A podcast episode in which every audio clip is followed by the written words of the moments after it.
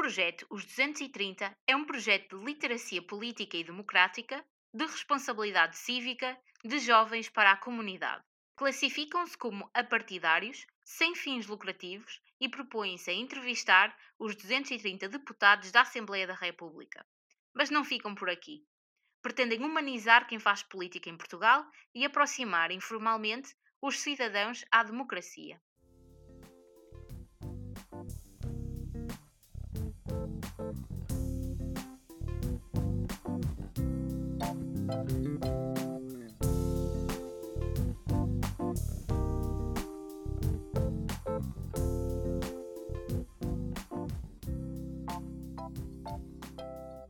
Hoje temos connosco o Francisco Cordeiro de Araújo, estudante de Direito Internacional e fundador do projeto Os 230.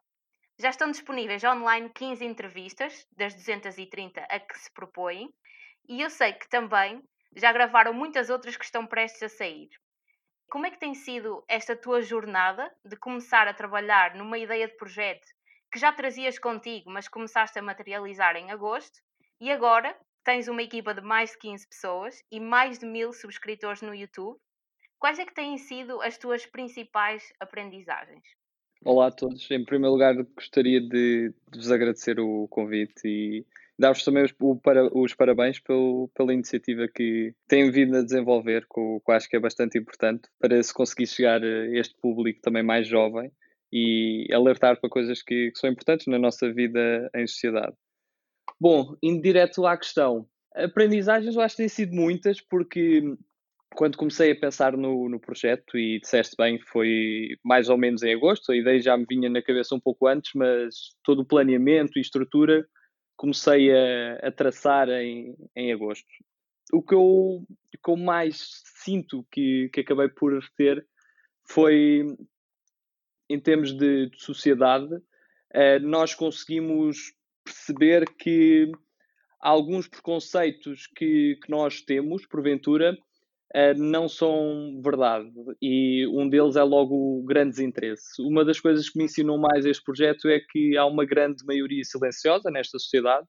Acho que há muita gente que tem interesse na política, tem interesse na vida em sociedade, tem interesse na democracia, não tem, é, por vezes, interesse em alguma política ou partidária, e algum tipo de política, mas acima de tudo preocupa-se com, com, a vida em comunidade.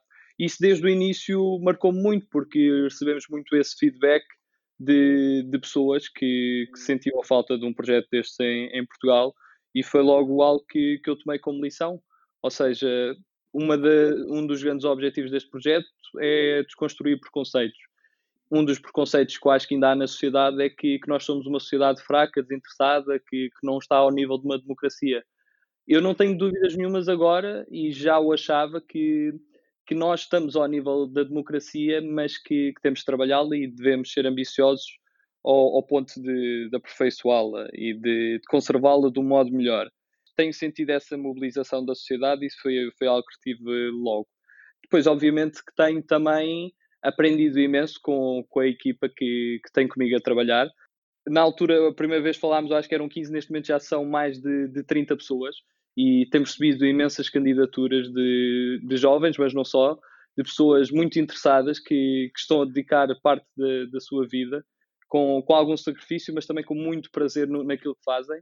E têm-me ensinado muito porque são pessoas de todos os pontos do país, às vezes até do, do estrangeiro, pessoas de diferentes áreas, com diferentes personalidades.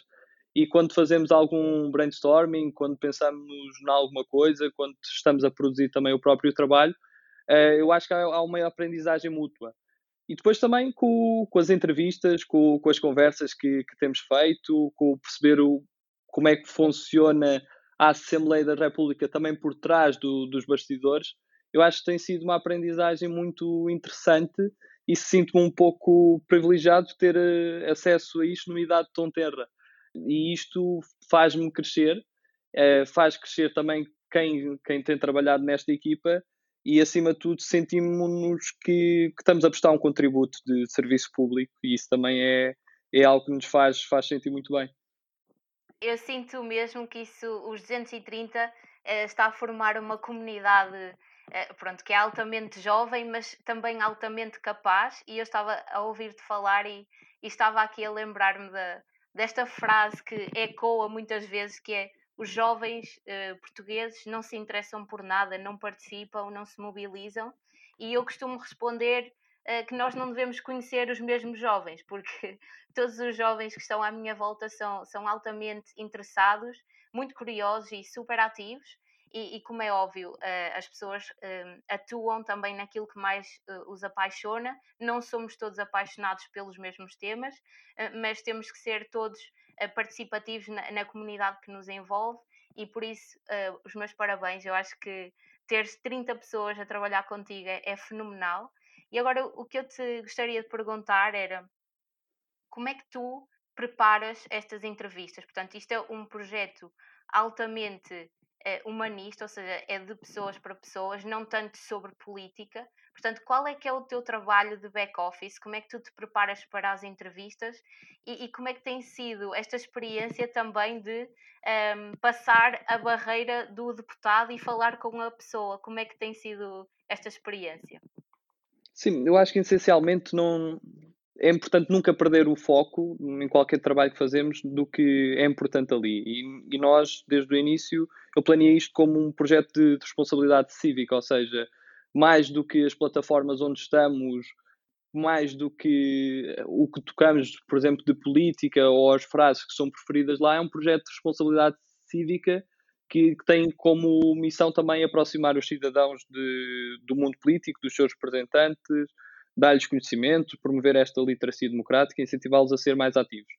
E às vezes num projeto destes, com, com uma estrutura a crescer, com, com um projeto também que, que é extenso ao, ao longo do tempo, porque vai ser uma coisa demorada, eh, é importante nunca esquecer isto. É um projeto de responsabilidade cívica, é independente, é sem fins lucrativos.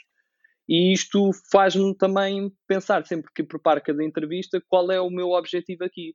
O que é que eu pretendo um, ehm, dar a oportunidade ao próprio deputado de dizer eu não quero construir uma coisa que, que ele simplesmente replique, uh, não pretendo ouvir respostas também preparadas ou um discurso mais enlatado, eu pretendo que o deputado seja genuíno para que as pessoas o possam conhecer.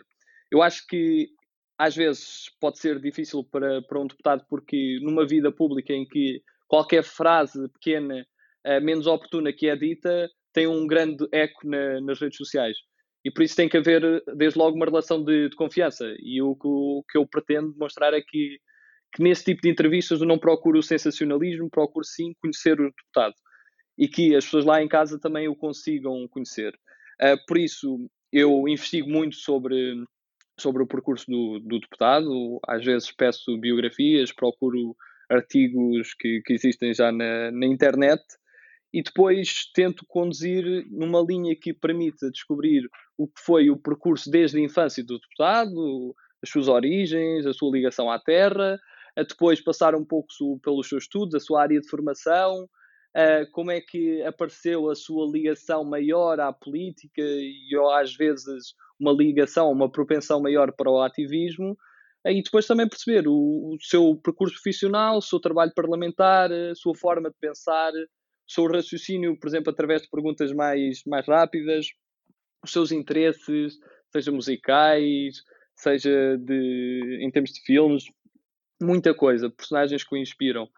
E isto tudo vai construir aqui uma entrevista completa em que se toca em coisas muito diferentes e em que se vê o deputado de uma perspectiva que é raro ser vista. E, e isso faz as pessoas criar mais empatia eu tenho sentido muito apoio também por parte deles de, de sentirem que, que é algo que, que tem o seu mérito de, de ser diferente. Uh, às vezes poderá haver alguma hesitação porque não estão tão habituados e não podemos esquecer que são 230 deputados e se pensarmos bem, os 230 não têm cobertura mediática por serem 230 isto leva que, que, para alguns estar em frente das câmaras não seja tão, tão habitual. Uh, mas, em geral, e temos sentido muito isso, têm -se sentido todos muito à vontade e por isso é que expressam também alguns sorrisos genuínos, nas diversas partes da, da, entrevista. E é isso que eu procuro conduzir, que, que é, em primeiro lugar, admitir que eu não sou jornalista, não sou profissional do meio, sou um, um, um jurista, uh, alguém que está a tirar um mestrado de Direito, que é uma área diferente, e acima de tudo eu estou ali como cidadão a conversar com um dos nossos representantes, e é isso que procuro também transmitir. Agora, pegando até na tua fase uh, final desta resposta, tu tens um percurso associativo muito forte.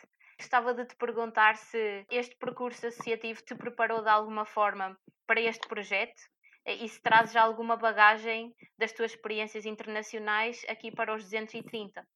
Sim, eu julgo que a experiência que tive, acho que poderia dividir isto em duas partes, de dois percursos que, que marcaram ao longo da vida e que num, num projeto em que é preciso fazer planeamento estratégico, em que é preciso gerir uma grande equipa, e são sempre ensinamentos de, de liderança que, que nos fazem que nos fazem estar melhor preparados para depois nos lançarmos em novos desafios.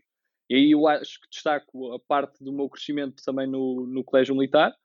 Uh, ensinou muito, sobretudo no, no meu percurso final, em que nós temos funções de, de acompanhar os mais novos, e aí é uma experiência única porque sentimos muita responsabilidade com 16, 17 anos de idade e, e trazem-nos lições para a vida com isso.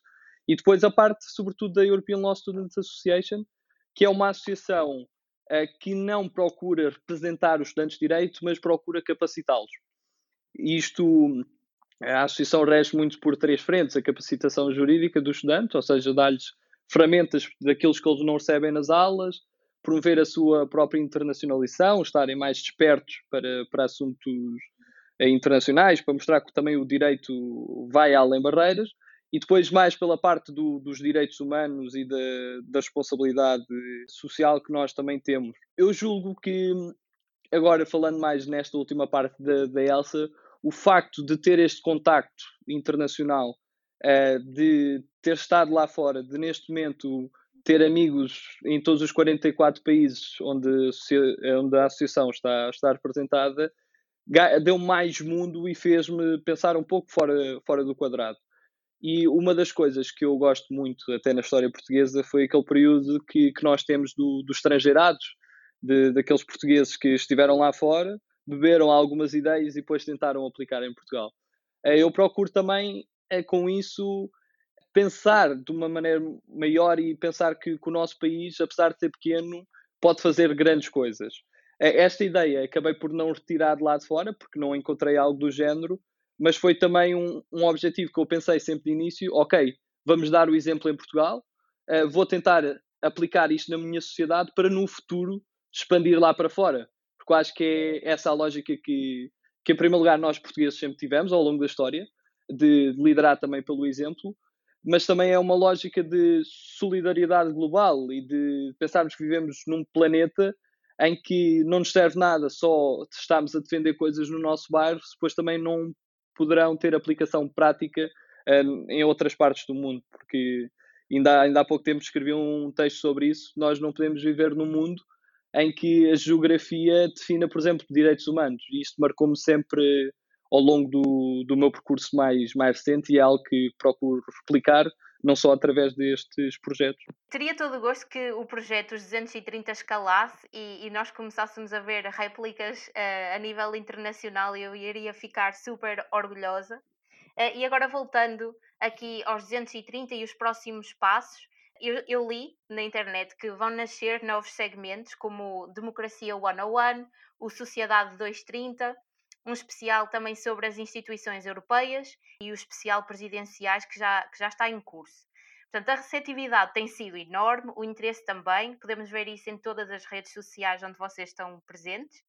Mas acredito que medir o impacto e o sucesso deste projeto deve ser muito difícil, uma vez que a participação política também se estende para além do voto, não é? Nós sabemos que as taxas de abstenção são particularmente altas em Portugal. Sei também que vocês não se propõem uh, a aumentar uh, os números da malta que vai às urnas, mas como é que tu podes perceber se estás a conseguir causar o impacto que idealizaste? Portanto, como é que tu medes o sucesso do projeto? É isso uh, através do número de visualizações, do número de comentários ou como é que tu consegues medir se estás a ter o impacto que idealizaste?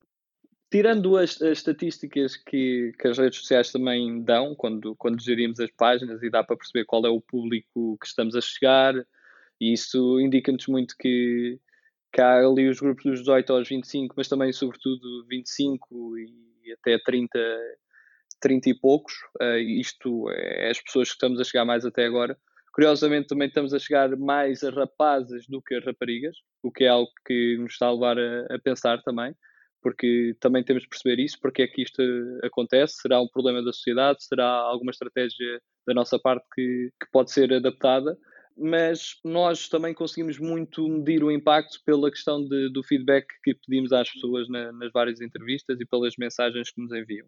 Agora, uma coisa é certa, nós não vamos, não, desde o início que não tenho aqui a pretensão de, de achar que a sociedade vai mudar do, do dia para a noite, porque não vai.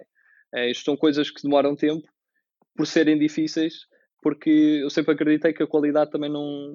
só se consegue com muito trabalho e com, com tempo. Nós, o que, o que queremos, além, por exemplo, de que se baixe o número de abstenção em Portugal, para mim a, a discussão também vai mais à frente, vai a perceber que muitas das pessoas que votam não, não votam de uma forma informada. E muitas vezes a culpa não, não está nessas pessoas, está nas ferramentas que não lhes prestam. Ou seja, eu acredito muito que a democracia depende do, do conhecimento. E para isso é que nós tentamos dar estas ferramentas de mostrar quem é que são as pessoas, quais é que são os seus percursos, como é que pensam isso tudo, para as pessoas, na hora de votar, terem mais informações para fazer a escolha delas, porque não pretendemos fazer a escolha por ninguém. E isso também é um objetivo que nós temos, é, é promover o voto em consciência e o voto informado. E eu acho que, que o impacto vai, vai, vai começar a ser visível daqui a uns tempos, não já agora, porque ainda é uma coisa recente.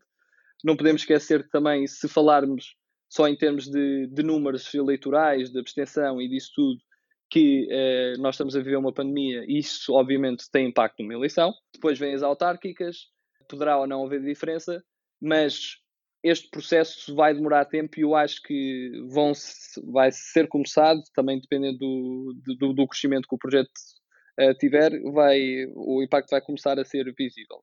Mas mais do que esses, esses pontuais exercícios de democracia que são muito importantes, que é quando nós expressamos a nossa vontade através do voto. Acho que é importante perceber que um dos objetivos, nomeadamente daqui da, da parte das entrevistas dos 230 é aproximar as pessoas. E isso não se repercute não só no voto, ou seja, nós não exercemos só a democracia de 4 em 4 anos ou de, ou de 5 em 5. Nós exercemos a democracia diariamente. E se alguém que está a ver uh, o, alguma das entrevistas e, e sente, ok, eu tenho aqui uma preocupação sobre algum assunto ou, ou tenho aqui algo que gostaria de sugerir. E percebe que esta é a área de determinado deputado. E sente-se mais próximo desse deputado pela entrevista, combatendo também alguns dogmas, isto é um bom exemplo que, que as pessoas podem ser ativas, que a pessoa pode enviar um e-mail a um deputado, que a pessoa pode contactar um deputado, nomeadamente ligando para a Assembleia da República ou às vezes mesmo deslocando-se lá isto é importante desconstruir essa imagem que a Casa Democracia não é dos portugueses. Porque uma, uma frase que eu gosto muito de dizer é, é a seguinte, que, que, também me apareceu por volta da altura que, que, estava a criar o projeto. A política não pode ser o hobby de alguns, a política é a realidade de todos, é a realidade de uma sociedade. Se a sociedade não se sente parte da democracia, é porque não estamos bem a ser uma democracia, como devíamos. E isso é importante que as pessoas sintam parte de todo este processo. E isso não se faz só, como estava a dizer, no, no voto, é diariamente. E é aí que eu acho que também vamos sentir muito impacto. Uma das mensagens que temos recebido mais são, são relativas, por exemplo, a pessoas que, que sentiam que, que não tinham vontade de, de votar e que e por terem ouvido as entrevistas já sentem mais propensão a votar, porque já veem, veem essas caras, reconhecem-se, identificam-se com elas, uh, e sobretudo também aquelas pessoas que, que admitem que não eram muito, que não eram muito tolerantes. Temos pessoas que, que dizem, ah, eu não era capaz de ouvir este deputado, mas ouvi este deputado neste registro, com essa entrevista, e percebi que é uma pessoa. e percebi que, ok, eu posso ter ideias diferentes, mas não passa daí. Isto não é uma má pessoa por defender aquilo, por ser de esquerda ou de direita, ou por, por ter alguma posição sobre determinado assunto. E eu acho que isso também é que nós estamos, temos que perceber que na democracia, quando nós estamos a falar de, de ideias, nós não podemos começar a rotular como má uma pessoa por ter determinadas ideias. Temos que é perceber, ok, eu não concordo com aquelas ideias, não sou obrigado a concordar, mas respeito que a pessoa tenha aquelas ideias. E isso também acho que é um, um caminho de tolerância que, que, nós estamos a começar a sentir. Obviamente que há aquelas pessoas que, mesmo não, não vendo as entrevistas, vão, vão sempre comentar e as redes sociais são muito propensas para isso, de, de críticas, às vezes sem, sem fundamento, mas se nós tivermos uma sociedade em que as críticas são feitas de um, de um, ponto de vista mais construtivo, em que as pessoas criticam as ideias e não as outras pessoas só por si, porque sentem um, uma vontade ou, ou algo que, que pretende explotar ali uma guerrilha, uh, eu acho que a sociedade também acaba por, por evoluir e isso é também um do, dos grandes objetivos do, do projeto. Francisco, eu acho, acho também que é um elemento catalisador de muitas conversas entre amigos, porque eu acho que falar sobre política e falar sobre uh, o sentimento de representação ou não representação nem sempre é fácil em esferas informais. E o facto de vocês estarem a criar conteúdo que é tão jovem e tão apelativo e tão informal facilita esta conversa entre familiares, entre amigos. Penso que pode estar a criar aqui conversas muito importantes, até para nós descobrirmos a nossa opinião, porque a verdade é que muitas das vezes não temos uma opinião formada sobre tudo. Portanto, é a conversar que também nos descobrimos a nós mesmos e a ouvir os outros também que nós descobrimos a, a nós mesmos. Portanto, eu acho que também, de certeza, que vão ter um impacto gigante neste conteúdo que é partilhado entre amigos e, e entre família também. E agora, mudando um bocadinho aqui de assunto, e focando na participação política formal e informal e qual é que será o futuro desta participação política jovem em Portugal e no mundo, queria partilhar contigo que li recentemente um artigo que dizia que as populações mais jovens de democracias já estabelecidas começam a votar cada vez menos, uma vez que as suas necessidades básicas muitas das vezes já estão preenchidas, ou seja, temos aqui populações jovens que são mais privilegiadas a votar menos.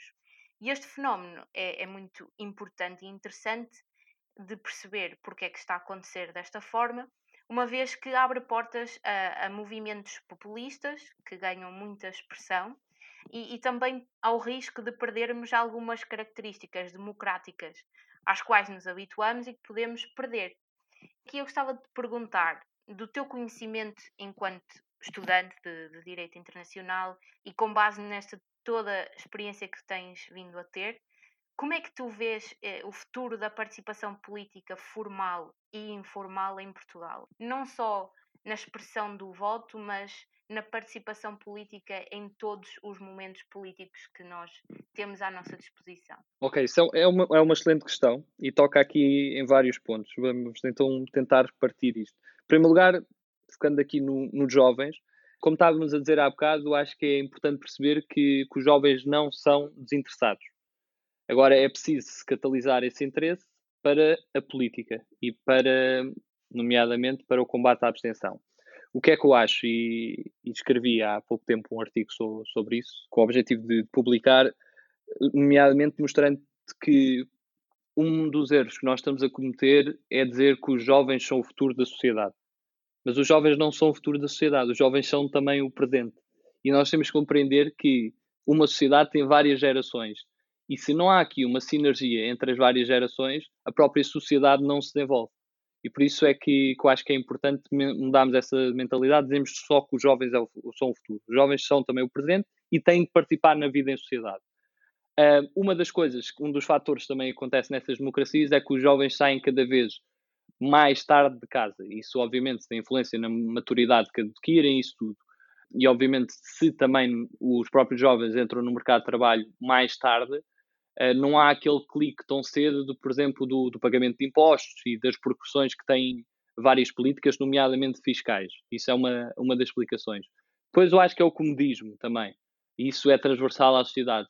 Se nós olharmos agora para o caso dos Estados Unidos, é perfeitamente normal que, que nós tenhamos assistido a um maior número de, de votantes. Ou seja, os eleitores que participaram nas eleições dos Estados Unidos foram mais do que, do que, do que antes tinha sido. E isso explica-se porque foi uma eleição intensa, em que também o país estava muito dividido e as pessoas sentiam que cada voto iria contar. E isso faz as pessoas deslocarem-se e participarem mais.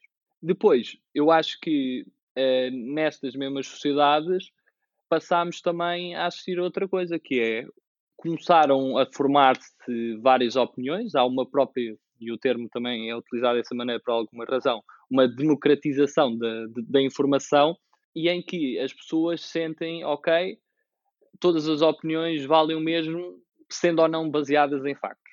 E isso traz um, um discurso uh, mais, não diria só mais aguerrido, porque pecaria por escassez essa, essa qualificação, mas um, um discurso mais, uh, mais confrontador, mais, mais agressivo e, e, men, e mais emocional do que racional muitas vezes. E isso também é perigoso. E os próprios jovens têm também o dever de, de se informar bem. Isso não, não é só com, com, com os seus estudos que desenvolvem uh, nos vários ciclos de estudo, mas também de, de estarem atentos, saberem pesquisar e terem ferramentas para isso. E é isso que também ambicionamos no, no projeto. Depois, eu acho que temos que compreender que no futuro, entrando numa era cada vez mais digital, e eu acho que isso, todo, todos estes últimos tempos da pandemia nos ensinaram muito, vamos ter que perceber que a forma de se fazer democracia vai ser muito distinta. Ou seja, nós não vamos abandonar uma democracia indireta, vamos começar a ter uma democracia indireta, julgo que, que ainda é a melhor forma de, de democracia, porque os, todos os cidadãos não podem viver em exclusivo diariamente no trabalho de, de estar a tomar decisões e isso tudo, por isso é que nós elegemos pessoas para nos representarem, mas vai ser uma democracia que, que se espera que haja mais contacto com a própria sociedade através das redes sociais e de plataformas que não tenho dúvidas vão surgir para as pessoas expressarem a sua opinião, mas de uma opinião que seja transversal e não seja a lógica de quem faz mais barulho, que é o que hoje em dia existe, porque temos um grande peso das redes sociais, mas por quem faz barulho, que depois influencia a própria comunicação social e a vida política. Eu acho que isso vamos também a crescer nessa, nessa aprendizagem de como, como utilizar as redes sociais num bom caminho para a democracia e não um, uma arma contra a democracia. Depois, eu acho que também temos que perceber que as formas de, de voto, nomeadamente quando falamos à, na, da abstenção e de tudo mais, uh, vão ser mais agilizadas. Nos últimos anos começámos a assistir isso com o próprio registro, vamos perceber, e agora falando de eleições presidenciais, tivemos um pouco a noção como o nosso sistema ainda é algo anacrónico em algumas coisas, nós vamos ter uma interação mais, mais facilitada, porque as pessoas cada vez mais usam plataformas eletrónicas. Eu acho que, que acima de tudo vamos ter muito estes desafios. Vai, eu sinto que nos próximos anos também vamos ter uma reforma do, do sistema eleitoral, vai ser eh, quase forçada, porque já muito se diz que tinha que acontecer, mas ainda há muito o comodismo de, de não mudar, mas eu acho que vai acabar por acontecer.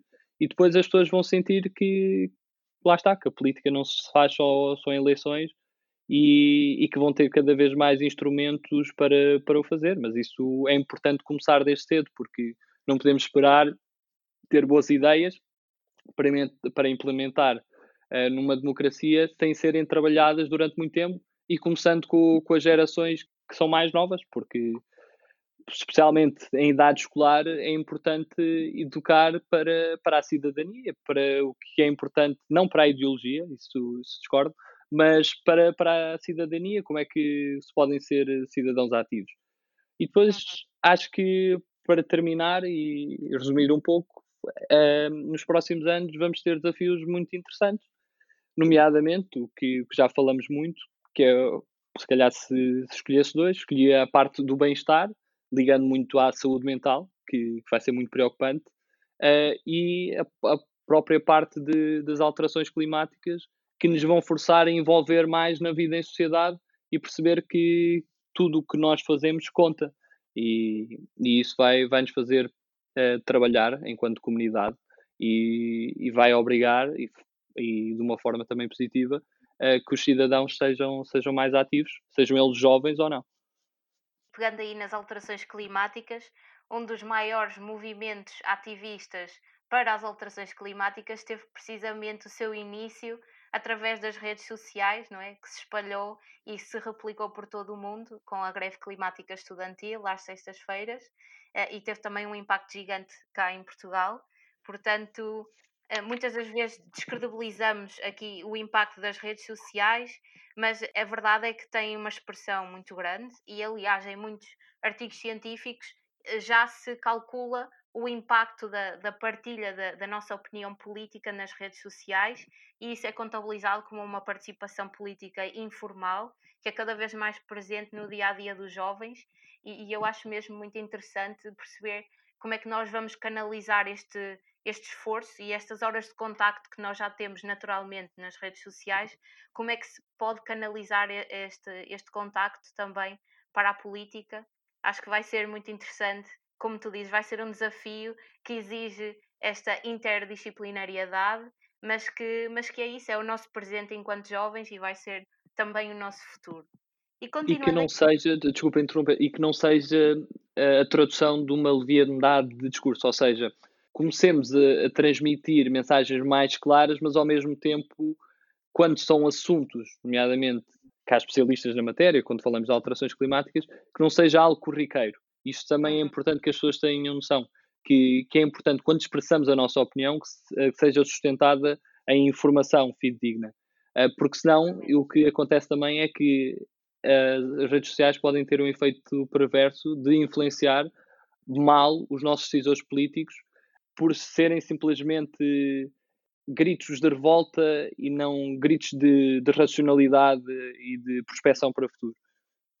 Exatamente. E, e, a verdade é que eh, muitas das vezes o que também acontece é que quando estamos uh, imersos nas redes sociais achamos que, que certas opiniões têm mais voz na sociedade atual só porque são expressas com maior número de gostos e de comentários, mas depois se nós uh, também dermos um, uma olhada à, à vida real e, e, conseguirmos falar com alguém que vai na rua, percebemos que se calhar não, não exprime assim tanto o que que vai na cabeça das pessoas na, e que não tem uma expressão tão grande nas redes sociais, ou seja, as redes sociais também às vezes criam esta, não sei, esta versão da, realidade. Uma democracia realidade. de likes, digamos assim. Exato, exatamente. um, Francisco, queria te perguntar aqui relativamente às alterações climáticas. Nós presenciamos desafios ambientais e sociais à escala mundial sem precedentes e estes muito, muito desta origem antropogénica. E neste momento nós temos acordos internacionais que, que definem metas, por exemplo, de neutralidade carbónica, que dificilmente serão atingidos no tempo certo. Ou seja, existe aqui uma certa urgência para atingirmos certas metas, para evitarmos uma crise climática. Como é que tu vês este panorama de mudança, não só das alterações climáticas, que realmente temos que mudar muita coisa, mas a nível da sociedade, onde é que achas que está a responsabilidade preponderante? Esta responsabilidade está no Estado, está nas empresas ou no cidadão enquanto consumidor? É um, é um debate que está a ser feito muitas vezes hoje em dia e eu gostava de saber qual é a tua posição, como é que tu vês esta responsabilidade. Ok, isto também toca em muitos pontos. Em primeiro lugar, eu acho que, e, do ponto de vista de, de alguém que, que se especializa em direito internacional, eu acho que a primeira crítica a fazer é que eu acho que ainda vivemos muito num mundo estatal, com muitas mentalidades paroquiais. Ou seja, não digo totalmente isolacionismo, mas ainda muito a mentalidade que, ok, temos uma soberania de um Estado e que essa soberania não pode ser eh, partilhada numa jurisdição universal. E ainda ontem publiquei um artigo a falar de, do Tribunal Penal Internacional, que, que, é um dos exemplos do, do ridículo e da hipocrisia que nós temos de, de grandes potências não se submeterem à jurisdição de um tribunal que, que, pode proteger direitos humanos por todo o mundo e pode garantir que, que não são cometidas atrocidades como aconteceram no, no século XX por diversas ocasiões.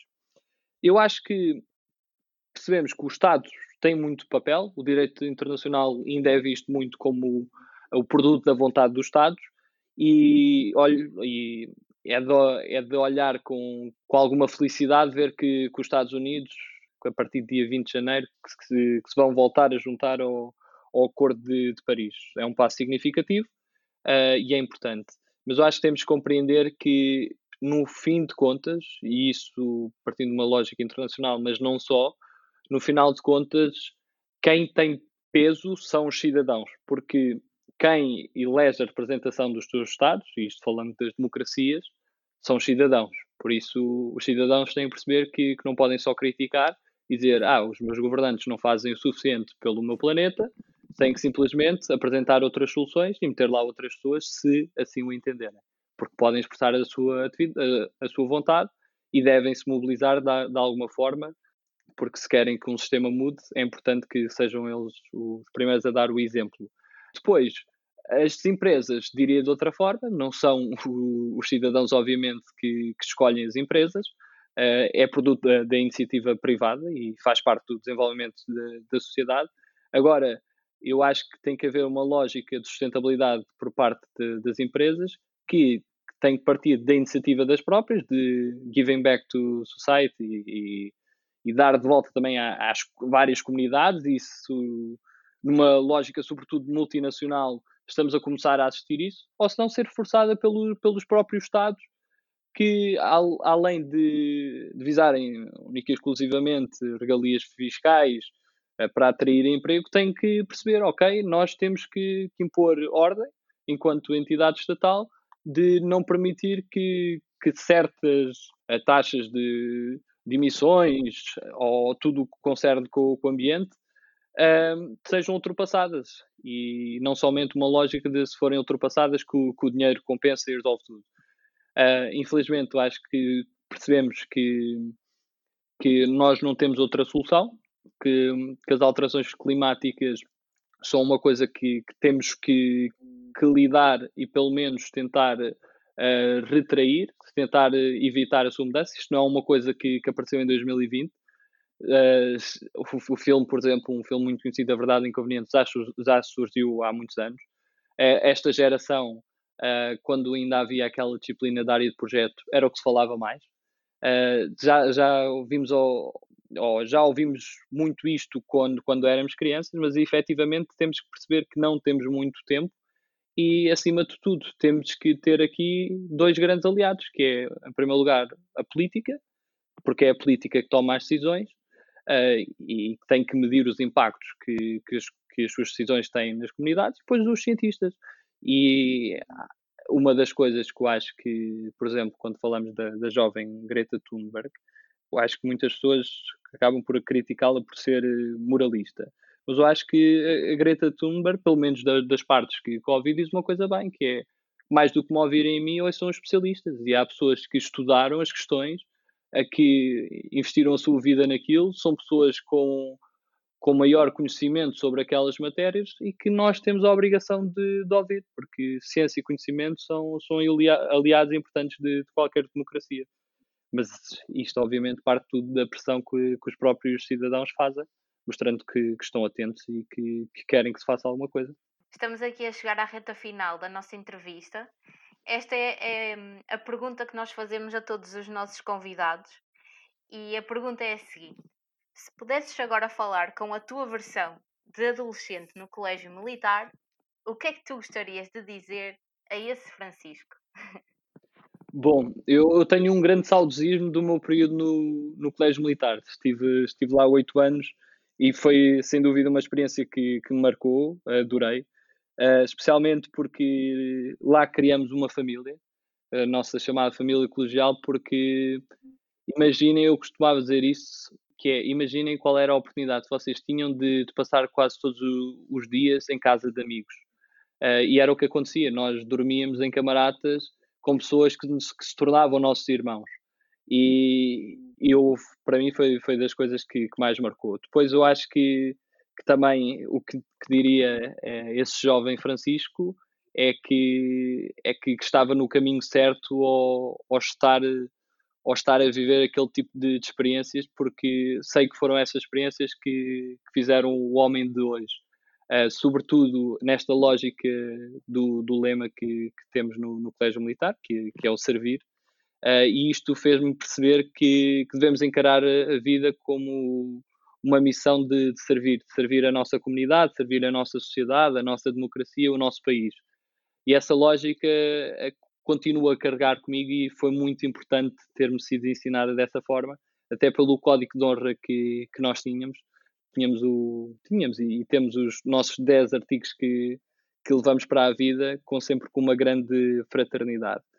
E depois, para continuar-se a divertir, porque há, um, há, às vezes pensamos que quando falamos no colégio militar estamos a falar de um, um colégio com muitas regras, obviamente que há, que há regras, que há hierarquia, que há organização, mas acima de tudo uh, é um colégio que nos faz pensar por nós próprios e não simplesmente copiarmos os outros. Faz muito, aposta muito na, na liberdade individual uh, e isto permitiu-me buscar a felicidade uh, através de também de, de irreverência da, da minha juventude. Nós éramos muito, tínhamos um espírito muito crítico e construtivo de mesmo da nossa própria realidade procurarmos olhar para as coisas sempre com uma perspectiva de, de evolução alienada à própria tradição. E eu acho que tive a sorte de, de crescer lá e de me divertir muito, de, de, quebrar muitas regras com os meus amigos, de fazermos coisas que, que sinto-me um privilegiado ter, ter tido a oportunidade de fazer. E o que eu diria simplesmente é continuar a divertir-te e esse caminho e esse esforço que, que estás a fazer no, no final de contas vai, vai compensar. Ótimo, Francisco. Acho que é uma excelente inspiração para quem nos está a ouvir. E posso falar em nome da equipa Os Fora da Casca que tu és uma grande inspiração para nós, tu e, e a restante equipa do, do projeto Os 230. Somos aqui fãs assumidos, seguimos todo o conteúdo. Uh, agradecer o teu tempo e tudo o que partilhaste connosco hoje. É informação super útil que eu tenho a certeza que me serviu a mim e a todos os que nos estão a ouvir agora. Uh, dá pano para mangas para irmos investigar muita coisa daqui que ouvimos, uh, uh, que te ouvimos a falar. E o que te desejo é muita sorte, muito sucesso para os 230 e que, que nunca te falte essa energia e essa vontade de mudar, que eu acho que é mesmo necessária nos dias que correm e, e sempre, na verdade. Portanto, muita força e obrigada, Francisco. Resta-me também só agradecer-vos imenso, porque, porque, para mim é sempre uma, uma honra aceitar este, estes convites e, e, mais uma vez, eu acho que isso não cansa de dizer, os parabéns pelo, pelo trabalho que estão a fazer. E é o exemplo também da mensagem que eu quero deixar, é que acreditem quando têm algum sonho, quando têm alguma ambição, acreditem que, que podem fazer a diferença. Uh, nós não temos que mudar, como, como disse também, o, o mundo do dia para a noite, nem é possível. É, temos que perceber que essas coisas dão trabalho, mas podemos começar a mudar pequenas coisas e essas pequenas coisas no final vão, vão fazer a diferença. Por isso, o que vocês estão a fazer também com, com, com o vosso projeto e com, com o vosso conjunto de, de iniciativas tem um impacto na, nas pessoas. E é isso que, que, temos de buscar e incentivo as pessoas que, que nos ouvirem também a tentarem ter o, o impacto e terem esse espírito cívico de, de servir a própria comunidade porque vivemos todos neste planeta e temos que perceber que, que o ser humano tem que se relacionar com as outras pessoas e, se possível, a promover não só a sua felicidade, mas também a felicidade dos outros. Por isso, essa é a mensagem que, que vos deixo e, e, mais uma vez, também agradecer o vosso convite e foi, foi uma honra estar aqui com vocês.